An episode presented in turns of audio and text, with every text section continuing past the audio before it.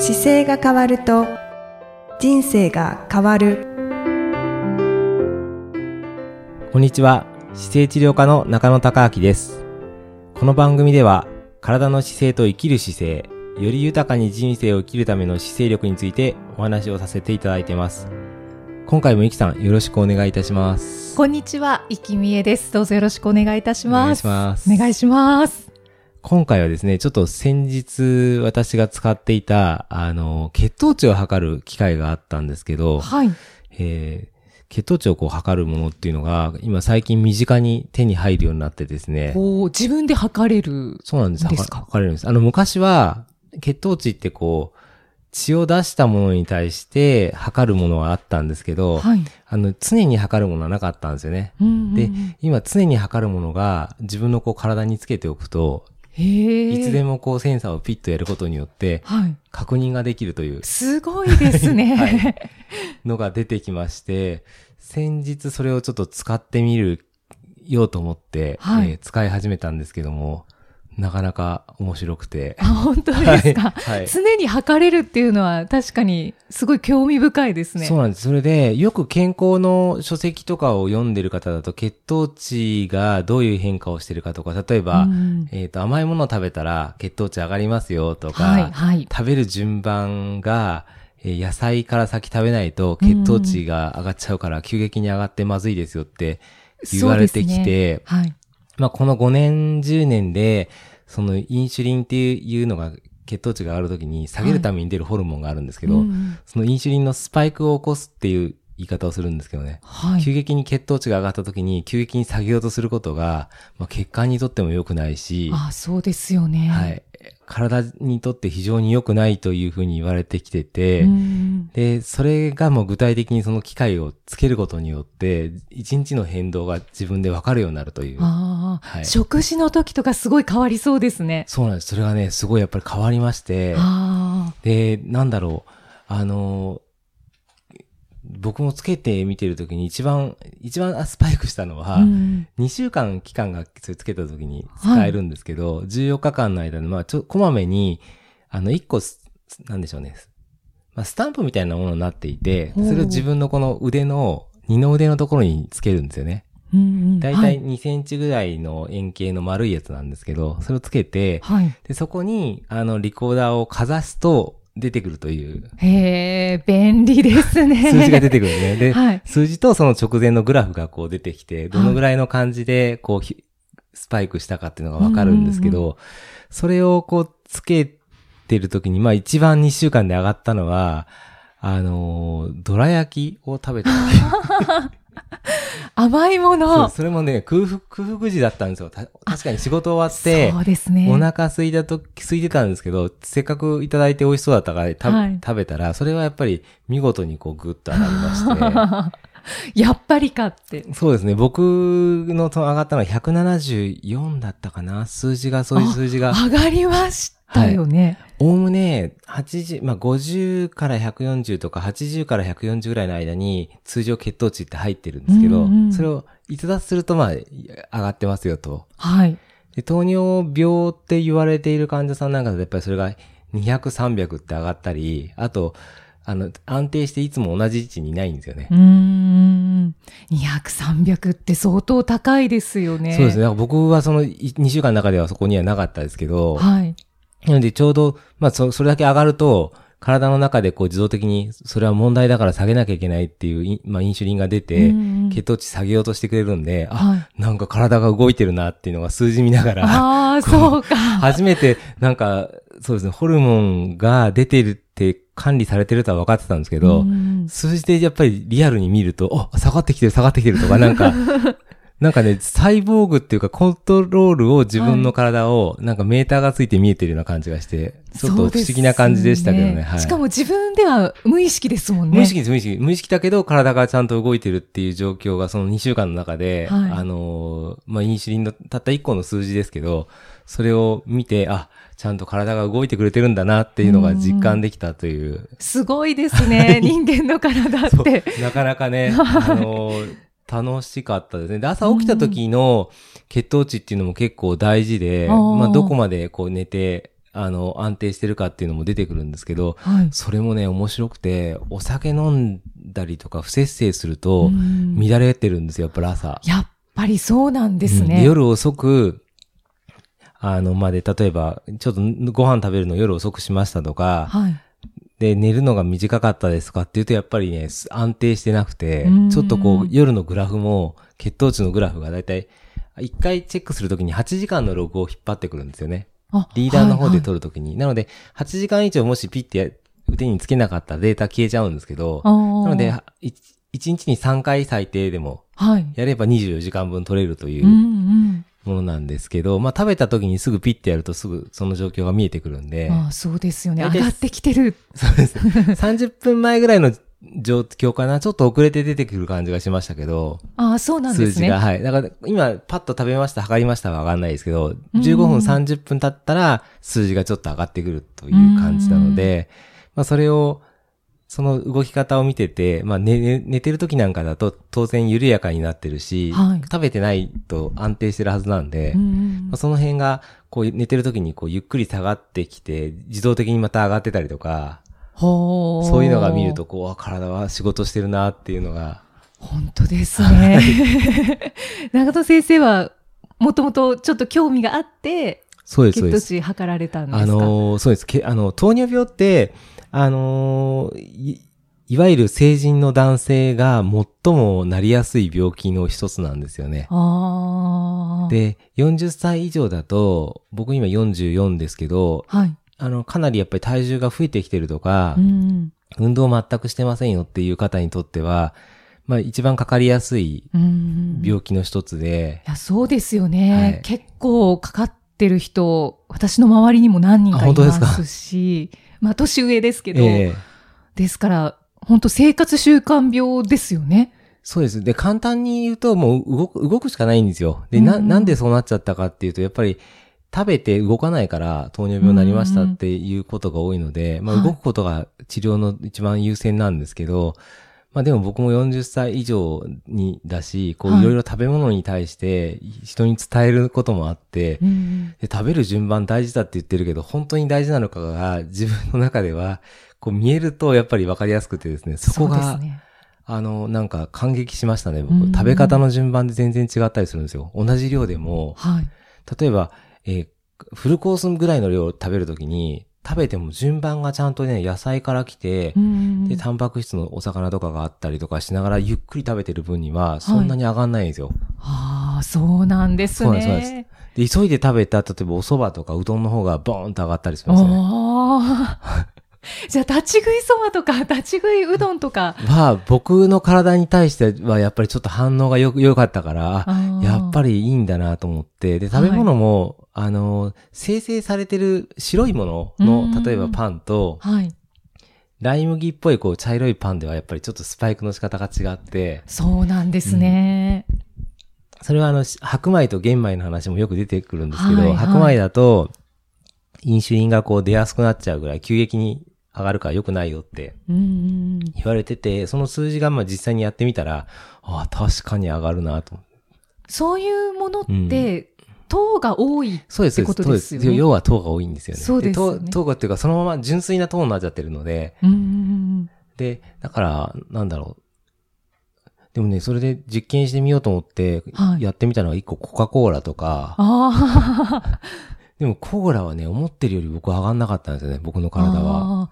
やっぱり人によるんですかね。だと思いますね。あと、上がったのは、あのーアクエリアスがうんマラソン大会中に最後飲んだ時に、はい見事に上がってましたね。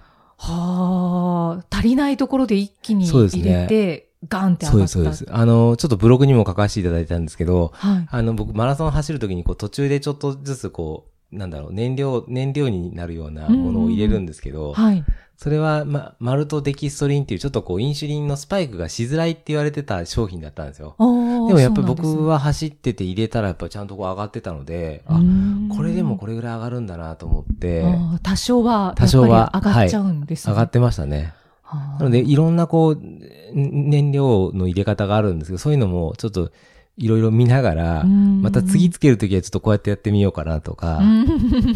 また実験したいことがあるんですね。の、そうです。で、まあ、つけてスタンプみたいについてるので、はい。あの、よっぽどこう当たったりしない限り落ちないんですけど、うん。でも、なんかね、いつもこうつけてるから、例えば一番外れそうになって怖かったのは、はい。お風呂入ってる時にこう体洗う時に思わず、そう当たるんですよ。で、はい。ああいう時にちょっとヒヤッとしたりとか、うん。壁にちょっと当たった時に引っかかりそうになるんで、あなのでなんか、なんとなく気になりながらは生活するんですけどあ、、はい。まあちょっと時間を置いてみて、また次やってみたいものを列挙してから食べる順番考えたりとかして、あそうですね。もう大体なんか、あの、体がよくできてることはすごくよくわかったうので、ん、面白い。はいそれ、一回外れちゃうと、あ、もうもう外れちゃうとダメです。測れないんですすっね。ごいちっちゃい針がついて、針って、針っていうかね、髪の毛みたいなセンサーがついてるんですよ。で。、それが、まあ、体にちちょうどついて、はいピタッとひっついてる状態なので、うん剥がれちゃうと多分それが一回抜けたりすると、うまく入らなかったりすると思うので、もう、そこで終わりだと思います、外れたら。ああ、じゃあな、何かテーピングとかで巻いておいた方がいいかもしれないですね。僕は、あの、テーピングつけてなかったですけど、あの、ちょっとそうですね、サポーターみたいなもので覆ってあげた方が、うん本当はいいんだろうなと思いますねあ。、確かに。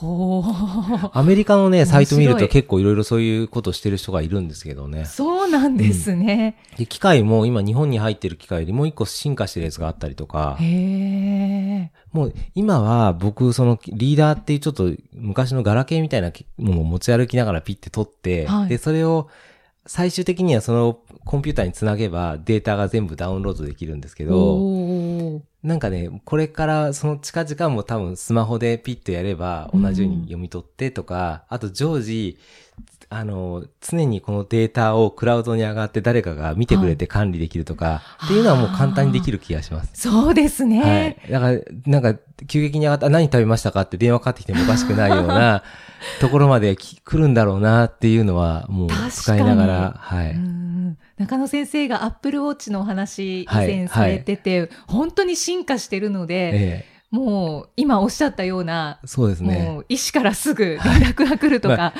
まなりそうですね。個人情報だから、だからどこまでっていうのはあるんですけど、でも、ポジティブに捉えていくと、やっぱり自分のそういう状態をすぐ管理できるようなシステムはもう目の前にあるので、うんだから、あ、あなたはこの、こういう食べ方してたから、糖尿病になったので、これあなたの責任ですよってすごい言いやすいなと思って、そうですね、うんデータになってると。やっぱりね、医療はみんなに平等にって思うんですけど、食べる習慣で病気になっちゃうんだったら、いやっぱり習慣を管理してる人と管理しなかった人だったら、やっぱり管理してる人がかかった時は保険を使ってもいいけど、管理してない人は保険使えないよねってなっていってもおかしくないなと、将来は。確かに。はいですか？ら、糖尿病の心配がある方、うんあと、ちょっとなんか体の不調がこはいう出てきてる方とかは、はい。やってみていただきたいですよね。そうですね。だから体重がちょっと増えてきてて、あの、運動量が変わってないけど、なんかすごい疲れやすくなってきてるなとかうんがちょっと該当すれば、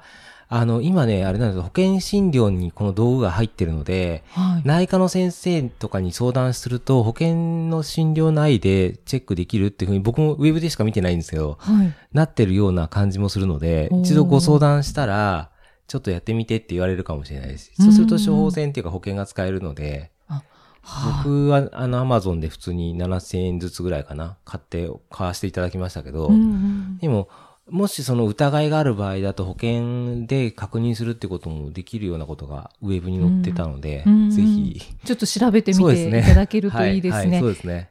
名前はご紹介されていましたでしょうか、はいあのーフリースタイルリブレっていう、まあ、血糖値の機械なんですけどね。リブレ。はい。そうですね。名前言わなかったですね。言ってなかったですね、はいそういえば。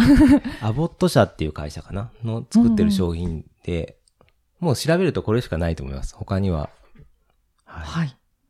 わかそうですね。りました。うんそうですね。中野先生、じゃあ、その、血糖値のうん初期症状ってどういうものかって最後に教えていただいてもいいですか？血糖値の、あ、あの、上がる症状ですよね。そうですね。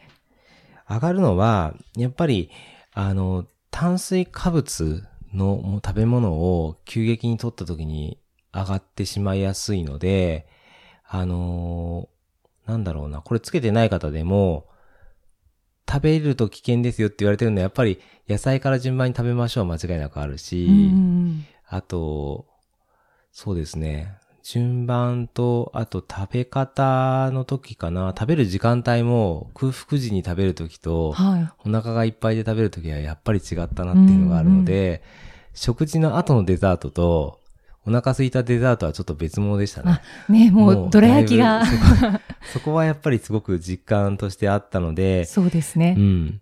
で、ちょっとおすすめとしてまとめると、はいやっぱり40歳以上になった方、うんうんと、あと、糖尿病で、あの、かご家族に糖尿病の方がいる方。